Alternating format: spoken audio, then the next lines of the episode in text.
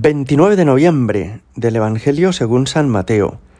En aquel tiempo, al entrar Jesús en Cafarnaún, un centurión se le acercó rogándole, Señor, tengo en casa un criado que está en cama paralítico y sufre mucho. Le contestó, Voy yo a curarlo.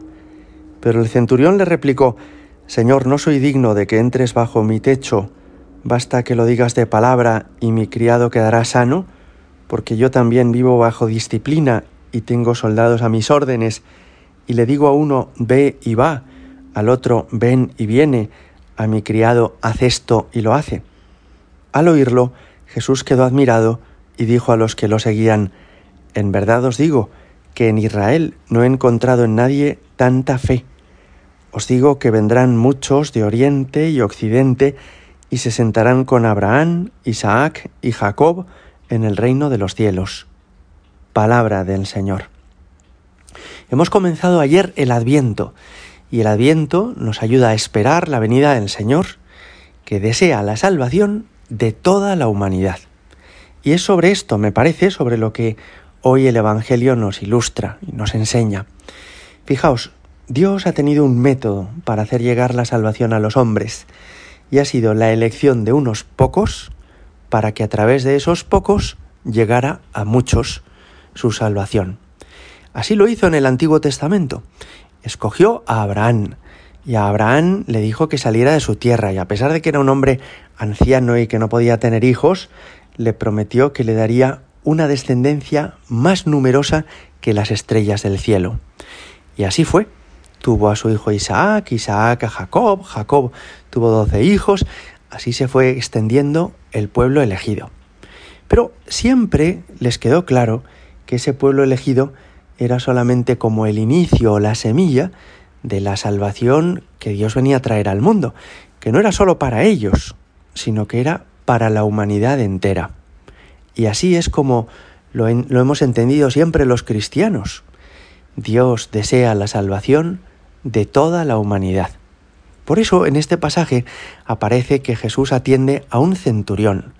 Un centurión era un soldado romano. No era, por tanto, un israelita, un judío de religión ni de raza, sino que era un extranjero y un pagano. Y sin embargo, de este Jesús dice esa alabanza que hemos escuchado. En Israel no he encontrado tanta fe. Porque efectivamente, a pesar de ser uno de esos soldados invasores de Israel no trata a Jesús con desprecio, sino con respeto. Y no le trata como ignorando el poder de Jesucristo, sino con confianza. Yo sé que si tú dices una palabra, mi criado quedará sano. Y al decir Jesús, en Israel no he encontrado tanta fe, nos da a entender que le iba a hacer ese favor a este centurión romano y que Él, Jesús, no ha venido solamente a salvar a los miembros del pueblo de Israel, sino a que, gracias a Él, llegue su salvación también a los centuriones romanos, paganos, extranjeros, y a toda la humanidad. Fijaos que esta es la misión que nos ha confiado el Señor a los cristianos, a la Iglesia.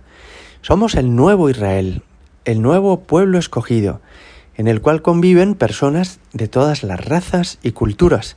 Mujeres y hombres, niños, mayores, de todos los continentes pueden ser bautizados y acoger la salvación de Jesucristo. Pero tampoco nosotros hemos de pensar que solamente nos vamos a salvar nosotros o que seríamos mejores que otras personas. ¿Qué va? Quiere el Señor servirse de nosotros como instrumento para llegar a otras muchas personas que todavía no le han conocido, que todavía no han tenido la suerte de descubrir el amor de Jesucristo.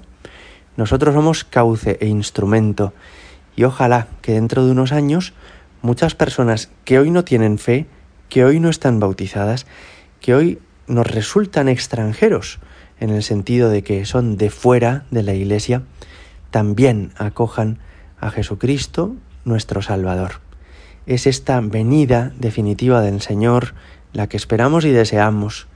Es esta salvación de Cristo la que la Iglesia implora cuando en Adviento dice, ven Señor Jesús.